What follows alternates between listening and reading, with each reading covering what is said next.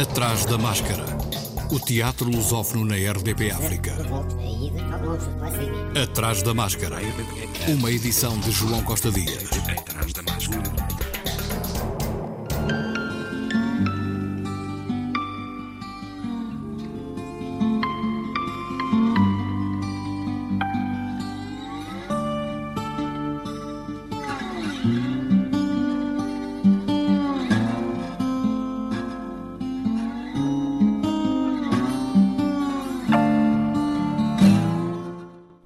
Atrás da máscara. Atrás da Máscara, esta semana, volta a ser assegurado pela ESMAI, Escola Superior de Música e Artes do Espetáculo no Porto, e desta vez leva-nos até Espectros, a peça de Henrik Ibsen, encenada por Nuno Cardoso, que está em cena no Teatro Carlos Alberto de 20 de maio a 6 de junho. Ainda não é desta que o convenço a pernoitar em minha casa. Não, não, Sra. Alvin, muito agradecido, mas fico lá embaixo como costume. Como queira. Contudo, penso que nós os dois já temos idade. Deus me proteja dos seus gracejos mas hoje está especialmente bem disposta. Amanhã é dia de festa e o Oswald está cá em casa. Imagina a minha felicidade. A última visita dele foi há mais de dois anos. Desta vez prometeu ficar aqui comigo o inverno inteiro. Ah, sim. É muito amável e filial da parte dele. Deve ser muito mais fascinante viver em Paris ou Roma, imagino eu. Ah, sim, mas aqui é a casa dele. Aqui tem a mãe. Meu querido filho ainda guarda um lugar para mim no coração. Não, seria profundamente triste se a distância e a dedicação à arte lhe turvassem sentimentos tão naturais. Meu filho não corre esse risco. Estou tão ansiosa por ver se ainda é capaz de o reconhecer. Ele desce não tarda. Esta é a história de Oswald, um filho pródigo que regressa à casa dos pais onde nunca passou muito tempo. Mas este regresso traz atrelado muitas memórias, muitos espectros, esqueletos há muito escondidos e sombras há muito iluminadas, para que ninguém pudesse questionar. Só experimentei porque uma vez me lembro de ter fumado deste tabaco quando era miúdo. Era muito pequeno na altura. Lembro-me de ter ido ao quarto do pai numa noite. Ele estava muito contente e bem disposto. Ora, tu não te lembras de nada desses tempos? Ah, claro que lembro. Lembro-me perfeitamente de eu me ter sentado no colo dele e de me ter deixado fumar do tabaco. Fuma, rapaz, dizia ele. Fuma à vontade. E eu fumei, até ficar branco e começar a sentir o suor escorrer-me em gotas pela testa. Então o pai desatou a rir às gargalhadas. De certeza que foi só qualquer coisa que sonhaste. Não, mamãe, não foi sonho nenhum. Não te lembras? Tu entraste e levaste-me a correr para o quarto. Depois fiquei muito mal disposto e tu começaste a chorar. O pai fazia destas partidas muitas vezes. Circunscritas a um lugar sombrio, claustrofóbico e controlador, cada personagem cresce ao longo da peça alimentada pelos segredos revelados e pela vontade de ouvir a estrondosa revelação seguinte. Toda esta problemática adensada num seio familiar torna-se ainda mais pertinente, talvez, depois de um ano em que também nós estivemos enclausurados entre quatro paredes. Eu que te dei a vida! Eu não te pedi para viver e que espécie de vida é esta que me deste? Não a quero! Tira-me! Quando esta peça veio a público, em 1881, gerou várias polémicas sobre a acusação de pregar o amor livre e violar tabus relacionados com a religião. Se a minha mãe pudesse estar aqui para ver ao que aquelas promessas de felicidade e esplendor me levaram. Ninguém pode ser responsabilizado pelo resultado. E, em todo caso, o seu matrimónio foi contraído respeitando a lei. Sim, a lei, a ordem. Muitas vezes penso que são elas a causa de toda a infelicidade neste mundo. Já não suporto.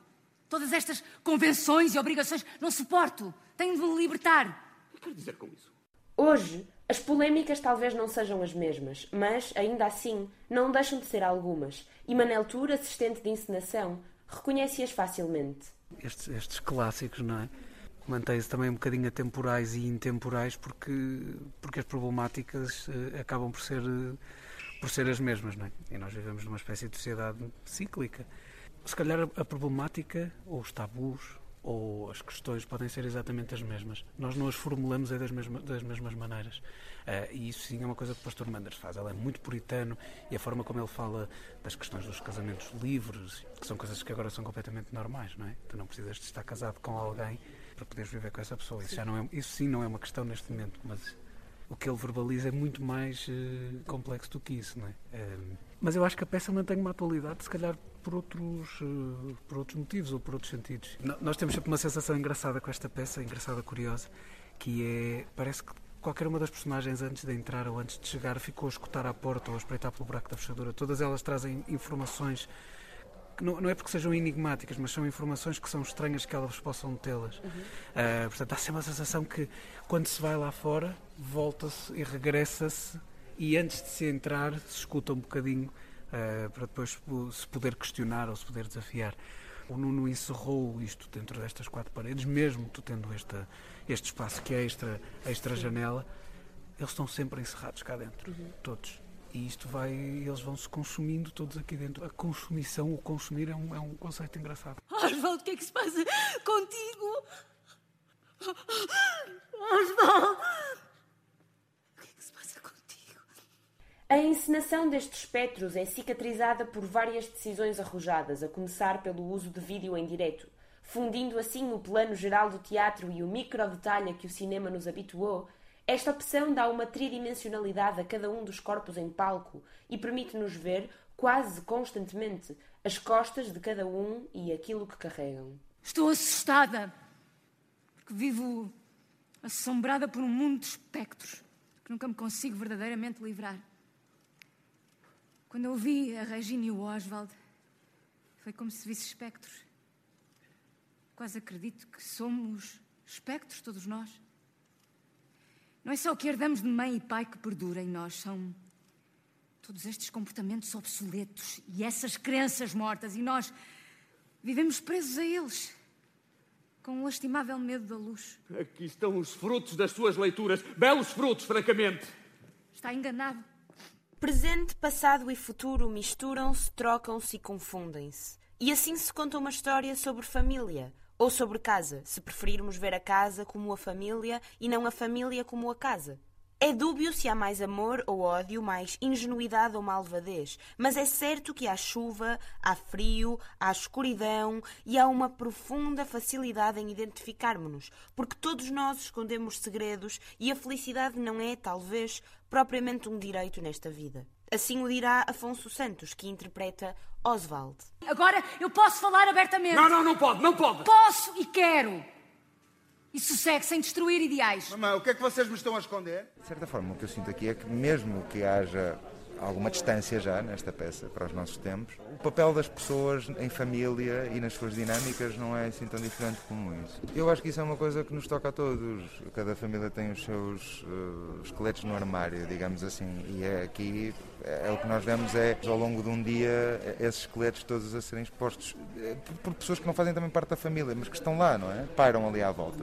Para além de Afonso Santos, o elenco conta com Joana Carvalho, João Melo, Maria Leite, Mário Santos e Rodrigo Santos. A viagem através do vídeo é da responsabilidade de Luís Porto, que acaba também por ser um intérprete. Espectros é mais uma produção do Teatro Nacional São João, encenada por Nuno Cardoso e pela primeira vez assistido por Manel Tour que está em cena no Teatro Carlos Alberto de 20 de maio a 6 de junho. Como nos tem já habituado a casa, ninguém vai para a sua casa indiferente depois destas histórias.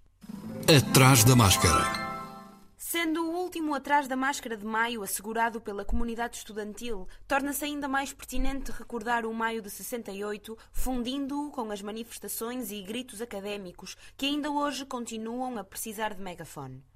Perguntamos a algumas vozes da ESMAI, Escola Superior de Música e Artes do Espetáculo no Porto, pelo que se manifestavam enquanto alunos de teatro, e eis algumas respostas.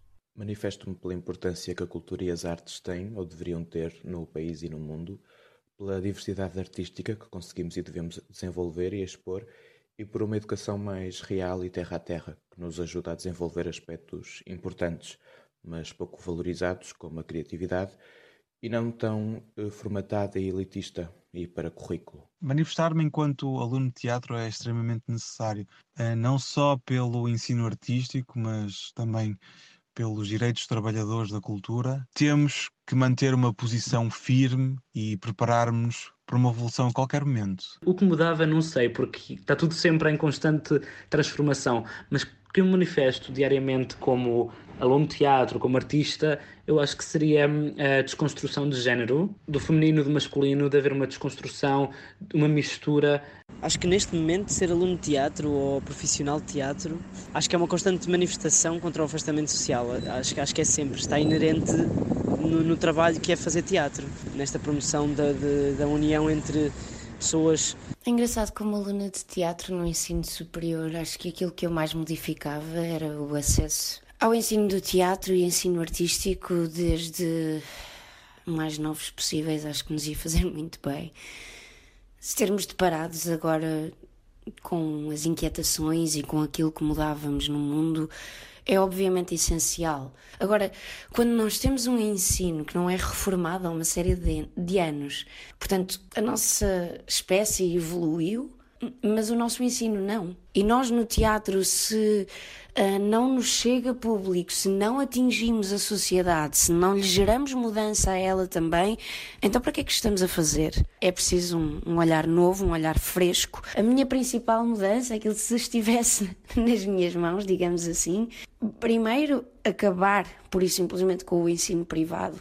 O ensino privado não, não deveria existir Uh, ninguém deveria ter que passar dificuldades ou, ou sentir que não tem direito ao ensino e compunha com o ensino artístico todo o restante ensino. Eu acredito que a criatividade pode ter um papel muito mais benéfico em gerar mudança do que muitas fórmulas e contas que desenvolvemos até agora. Penso que é necessária uma modernização e uma renovação dos métodos de ensino e dos planos curriculares das escolas de teatro, porque muitas vezes aquilo com o qual nos deparamos é uma espécie de velha escola versus a nova escola.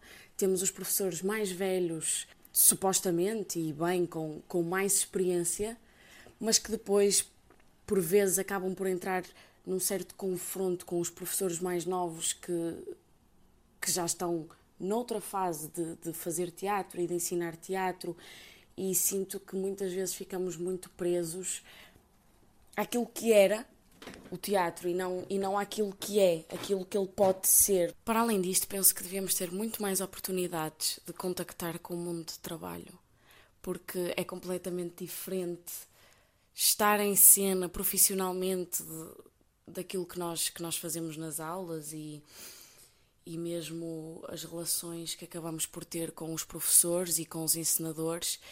E nesse sentido, nem que fosse uma espécie de um de estágios ou de hum, maneiras de conseguirmos perceber efetivamente como é que funciona e como é que será a nossa vida profissional depois da escola, para também irmos, irmos melhor preparados e não, e não termos que nos adaptar a isso numa fase pós-ensino.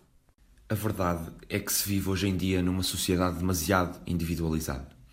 E o teatro ensina-nos a ser mais generosos, ensina-nos a ser mais humanos.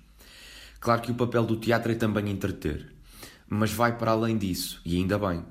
O teatro tem sempre uma forte componente educativa. Claro que ninguém sai de um espetáculo de duas horas com uma visão completamente diferente da coisa, mas a sua perspectiva mudou, de alguma forma. Na pior das hipóteses, ganhou-se uma panorâmica maior sobre aquele assunto. E o teatro existe precisamente para isso para abanar a estrutura. Há toda uma irreverência presente que permite desconstruir e voltar a construir. E eu sinto que é preciso fazer ver essa necessidade de mudança.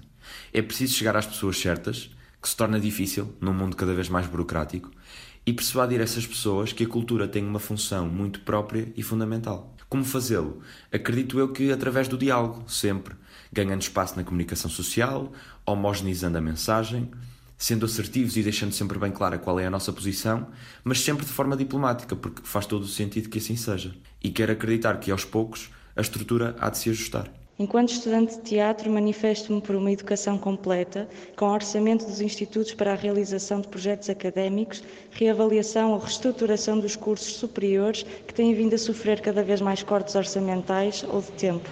Um dos principais problemas que eu vejo é, é o meio em si e, e o quanto a escola não, não integra os alunos nesse mesmo meio. Toda a gente sabe que o meio teatral uh, teatral, o meio da cultura é bastante apertadinho, é, é bastante precário e, portanto, era, era, era importante que houvesse uma integração da escola do aluno por parte da escola ao meio. E isto poderia-se fazer de variadas formas, uh, entre as quais os ensinadores das produções serem sempre ensinadores de fora, os próprios professores estarem no ativo, isso é super importante. O horário, a carga horária não ser tanta. Neste momento, com, com a pandemia, ela acabou por reduzir e ainda bem, porque é importante que ela reduza, porque os alunos de teatro precisam de fazer teatro. É importante que não fique engolido pela instituição durante três anos. Esta questão é ainda mais complexa agora, porque não, não se tratam só de alunos de teatro,